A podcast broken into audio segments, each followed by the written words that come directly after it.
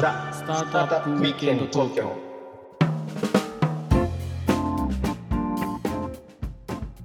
はい皆さんこんにちは。はいこんにちは。ロックウィステリアのフッティです。ひろきちゃんです。はい今日もザ・スタートアップウィークエンド東京の時間がやってまいりました。はい。ということではいはいはい。ひろきちゃん今日もストックオプションの話題と。おおストックオプション。ね、はい。うん。えー株式会社プルータスコンサルティングですね取締役のネギちゃんに来ていただいております ネギちゃんネギちゃんです。よろしくお願いいたします。ネギシと申します。ネギちゃん秀明さんですねもそういえば弊社もあのーあれですよプルータスさんにお願いして信託型ストックオプションの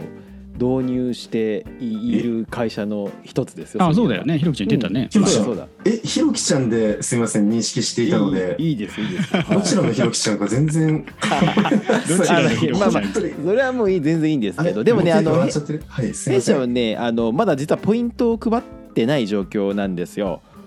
あ作っただけなんだそう作って枠取りしてるだけでポイントをその、まあ、従業員に配っているわけではないので、まあ、あの最初のその信託のの、まあ、積んだお金だとかあのその制度設計の時のそのあのちょっとそのそれの仕組みを作る時につ使ったお金ぐらいはまああのちょっとまあまあそれはしょうがないなっていうレベルのまあひろきちゃんが出したやつね。はいはい、まあもう全然全然って感じ。うん。ということでね、まあ、今うん。ひろきちゃんからあの新宅 SO の話出ましたけど、はいまあ、ネギちゃんも新宅 SO の専門家でいらっしゃるということなんで、うん。まあ、この話ちょっとどんどん聞いていきたいなと思うんですけどね。あの、まあ、そもそもまあ前回の話でもありましたけど、まあ、税的の SO が使いにくいですねと、まあ、いう話の中で、まあ、優勝新株薬券がいいんじゃないかということで、まあ、いろんなところで使い始めてますよっていう、まあ、ネギちゃんの話があった中で新宅 SO っていうのが編み出されたまあ、そういう社会情勢っていうかどういうニーズに応えるっていうところで一番その信託 SO っていうのは応えてたっていうものなんですか？そうですね。あの2014年のことでしたかね。やはりあの、まあ従来の優勝ストックオプションって結局今在籍している人たち、まあ顔の見えている人たちしか対象にできないんですよね。うんまあ、この点は無償ストックオプションと全く同じで、要は現に顔の見えてる人たちに対して、えー今誰々さんに何個配ってで A さん B さん C さん決めてで、まあ、傾斜配分を今決めるということですね。うんでただまあやっぱりストックオプションというのはそのなんでしょう、まあ、こ今後の頑張りに向けた動機づけというか、まあ、インセンティブプランじゃないですか。うん。確かにそうですね、うんなので、なんでしょう、本当にその人たちの貢献度合いが全く見えない中で、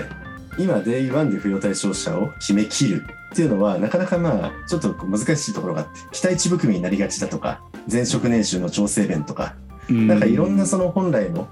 その、あるべきあの分配っていうのがしがたいところもあってですね。なで、さらには一度付与してしまうと、これ勝手に取り上げることできないんですよね。財産権の問題がありますので。うんうんうんですからフリーライド問題がやっぱり生じると。じゃあそんなこんなでこううかうかして付与していないかったりするとどんどん株価が上がっていってしまうと。で発行できるストックオプションのこう公式価格上げざるを得ないんですよね。なのうんで、ですね。要はうん株価が上がる前にストックオプションを渡すべきなんだけれども本当に渡すべきかどうかわからないあの今決められないみたいなうん。そういったこうジレンマの中でうん。はい、どうしても直接今付与するっていうところにはこれは優勝のみならず無償も含めてなんですけれども、まあ、総称して直接付与型と私は呼んでるんですがやっぱここにはその付与の課題があるなと、うん。まあ、こういったのが当時の問題意識だったんです。うん。しかも公式価格も今の段階で要はその配る前の段階でフィックスできるわけですよね。信託はそうですね。まあだからすごい神のような制度でしたよ僕がやろうと思った時は。うんありがとうございます。うんまあ要はさっきネギちゃんが言ったようなうん。ところが全部解決されてるってことだよね。そう。要は貢献度合いが高い人に後からあこの人よかったねって言ってうん。渡せるから、まあ、前職の年収との差額をちょっと補填して差し上げましょうぐらいな感じの使い方ではない。本来の意味のストックオプションをちゃんとやれるみたいな。そうしかも一発ボンと枠取りしちゃえばさもうあのもう第何回第4回ってもいらないわけよねそう結構がっつりああはいはいはいはい。それをポイントをさあの引いたり出したりやめたらねもうもうもらこっちでもらってあのあ返してもらってまた発行するとか非常にその簡便にできるっていうのはすごい良かったよね。だからポイントの減額みたいなものもできるのがでかいよね。えそうだと渡しちゃったら引くって無理だけどポイントだとなんかやらかしたり成果あんまり上がってないとマイナスするあれマイナスするってありなんでしたっけネギちゃんこれ。ポイントはまあそうですね。ちゃんとルールにそういったものを定めておけば一応できますので、うん。あのストックオプションを現物を渡してしまうよりは全然コントロールは可能ですしどちらかというとやっぱスタートアップの場合ストックオプションを持っている人が社員さんが退職してしまうということが多いですよね。うん。退職した場合どうなるかというと、まあ、通常のケースですとやっぱりストックオプションは没収しますよね消滅する没収するっていうか消滅するっていう形になるケースが一般的だと思います。それってあのなんか契約で放棄手続きとかしなくても勝手に消滅するんですか？はいそこはあのそのような手当あの自動にそう手当てされるっていうあの形は可能なんですけどうんうんうん。あのここでのやはり問題点ってもったいないっていうところがあるんですよ。せっかくいいストックオプション持ってるのになんかね今結構なんでしょう。よそから結構高値でこうねあの引き抜き提案が来てストックオプション持ってるにもかかわらずもう高値報酬でうん。ホイホイと言ってしまったみたいなケースも結構よく聞くのでやっぱりそのストックオプションかまあ目の前の現金かみたいなちょっとそういうし進学論争をね今日はちょっと限りある時間の中でするつもりはないんですけれども、やっぱりその本当にストックオプションを持ってもらいたい人にやっぱりそのちゃちゃんとストックオプションを渡すっていうのはい今扶養対象者を決めるんじゃなくてやっぱり数年間のこう伴走期間を経てじゃないとなかなか難しいところってあるのかなっていうのがやっぱ新型ストックオプションをやった後もさらにその確信を持ったところとしてありましてですね。うん。まあね。だからそのしストックオプションに対するやっぱり理解っていうかやっぱりそこへんも何ていうんですかね従業員それぞれにリテラシーに差があるからねひろきちゃん、うんだからこの今持ってる SO がどれだけの、まあ、将来これぐらいで上場してどれぐらいの価値になるかとかってうん。ちゃんと説明しないとやっぱり分かっていただけないでしょ、だから従そうい業員の方って。う、うん、そうだよね。まあでも最近そのスタートアップを志す人っていうのはだいぶストックオプションまあいわゆるこうインセンティブ関係のことは勉強してこられる方が多いけどねああそうなんだ。うん最近はもうあのもうパッケージの話とかになるよねやっぱり最初から。そそれはじゃあいいね。うんすごいすごいいい傾向ではあるかな。うんなるほど。まあじゃあ徐々に変わりつつあるけども、まあ、やっぱりそのせっかくいいストックオプション持ってるのにやめちゃったりとかね。そうね。うーうん。んまあだ待ちきれないとかっていうのはもちろんあるあるだろうしさ。あのいつねね。迎撃できるかだそこもやっぱりそのなんだろうな想定してた上場時期ってあるじゃないですか。あるよね。だから2年後に上場できるのと3年後に上場できるのでは一気に IRR が下がりますから。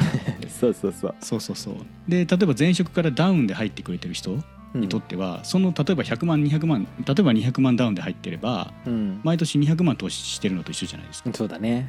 だから1年上場が延期すると3年目もやっぱり200万投資するわけですよ、そうだねでそれであのもらえる SO の換金額が果たしてそれ見合うのかっていう、まあ、そこまで考える人が本当にまあいるかどうかはあれですけども、まあ、そういうのもあるから。だからそのうん。従業員に対してそのまああのまあ従業員だけじゃなくてねある程度そのこうまああの還元できるポイントってその IPO しかなかったところをうん。その M&A のエグジットがそのに対してその SO がこう簡易的に使えるようになるってことはやっぱすごくいいことなんだよ。ううんうん。うん。ん。ネギちゃん、ね。これえ信託 SO での場合の MA の時の扱いってどうなるんですはい、あのー、新型型ストックオプションは、もともとこの優勝ストックオプションを使った仕組み、まあ、これのこう、うんですね。まあ、発展系ですから、基本的にはその、まあ、従来整理されていた課税上の取り扱いとしては、優勝ストックオプションの課税関係が適用されると。まあ、こういう想定ですので、M&A の時にも当然キャピタルゲイン課税というう理解ですよね。だったんですよ。だったんですよねはいだったんですよ それが5月29のあの国税のあれでありましたけどどうどうなったんでしたっけ？結局はい、あの信託を通じて譲りあの給付をされたストックオプションはもうあの二弁もなくというかそのもうあの給与取得課税という取り扱いが一応示されたというのがあー先日の結論ですよね。ですよね。まあ、でもそこなんかよく考えたらおかしくて一旦法人課税信託で法人税払ったものを使って優勝新株預金を買ってるわけじゃないですか。はいそれをまあ要はそれでもタダで上げちゃってるんだからダメっていう話なんですかねやっぱり。そうですね。母価で引き継ぐことができる。要は、受益候補者である従業員さんは、信託が優勝取得した母価をはいそのまま役職員が引き継げるという信託を使っているにもかかわらず、今回信託課税の話は一切取り沙汰されていなくて、国税庁の解釈という形で、無償で給付を受けているんだから給与課税ですと。それさ国税庁としてはねネギちゃんねそのとはいえその信託 SO を出してねそこから取れる税金なんてまあねあのい今今の段階ではそう限られてるいるだろうしその真の狙いって何なんですか？やっぱり税金欲しいんですか？大した額じゃないですよはね。ね、国税庁は従前からその理解だった。ああ、っていうそうかそうか。言ってますよね。聞かれたらそう答えてましたとか言ってますもんね。うん。そうなんです。それがね、ちょっとまあ、そこは本当に我々も最後まで消せない。これはお二方だけにお見せしてますけれども、まあ、はい2014年にヘリオスという iPS 細胞の、まあ、今上場している会社の第1号案件が出て、で、この時は、実は受託者は三井住友信託銀行さんだったんです。商事信託ですね。商事信託です。第1号案件は商事信託から始まって、はいうんで、もともと、まあ、本件でかなり有名人になった松田義成弁護士さんは、松田さんはですね、あの、もともと彼のアイデアで身体型ストックオプションを、まあ、やろうとなったんですけれども、うん。ご自身は当時ヘリオスの取締役管理本部長だったんですよ。兼務してたんですね。なので、まあ、も自分のめちゃめちゃ第三者じゃないじゃないですか。そうなんです。なので、ちょっと受託者を自分がやるわけにはいかないので、まあ、たまたま馴染みのあった三井住友信託銀行さん。うんまあ彼ら商品化されていたものですから。なので、身体型ストックオプション、三井住友信託銀行が松田先生のこうアイデアを使って商品化した身体型ストックオプションという形で、で受託者三井住友信託さんで第1号案件になったんです。うんねなるほど。こういうね、いろんな、いろんなこういう、はいはいはいは あの、あるわけですよ。まあいろいろある視聴者さんにはちょっと画面見えなくて申し訳ないんですけど、まあいろいろありましたとうんいうことですね。はい。まあねあのーす本当にね私たちの会社もその信託 SO をあの作る時にはねあのーまあまあもちろんそのプルタスさんにも相談してねあのーまあいいろんなこう情報を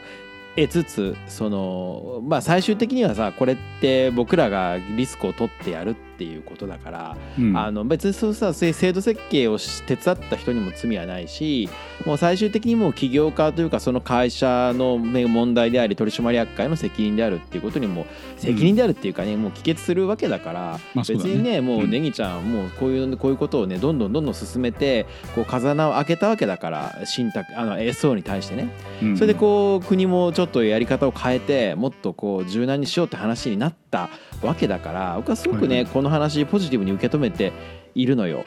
うんはっきり言って。うんうんそうだね。ひろきちゃん前からそんな感じだったね。そうそうそうそうだからもうなんかもう細かいこと言わないで、まあ、当然その上場してまあ大変な状況にあるう会社もなん当然あるわけだけどそのまあまああのまだその本格的にねそのなんて言うんだろううちみたいにちょっとこう導入仕掛けみたいなあのスタートアップはもう素早くもう損切りして次のあの新しいねこう解釈によりその優勝ストックオプションにもうスパッと切り替えるぐらいじゃないとそうだねスタートアップはダメよ。うん。さすがうん起業家としてはもうそれがねうん正しいね。正しい。ううんん。ということでね、まあひろきちゃんからあったように新しいその税的の方が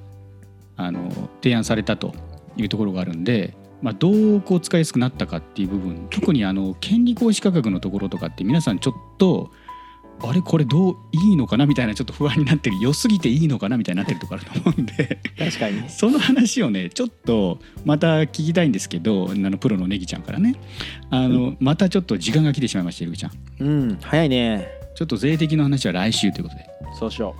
はい、すみません。あと税的な話ってま何ですかね、ストックオプションの未来みたいなことも話せればいいんじゃない？うん。ということで、はい。じゃあ時間の切りがちょうどいいんで、今日は一旦これぐらいにして、う。はい、また次回のエピソードにつなげていきましょう。いい回でした。はい、よかったらコメント、高評価、チャンネル登録、あとツイートをしてくださると嬉しいです。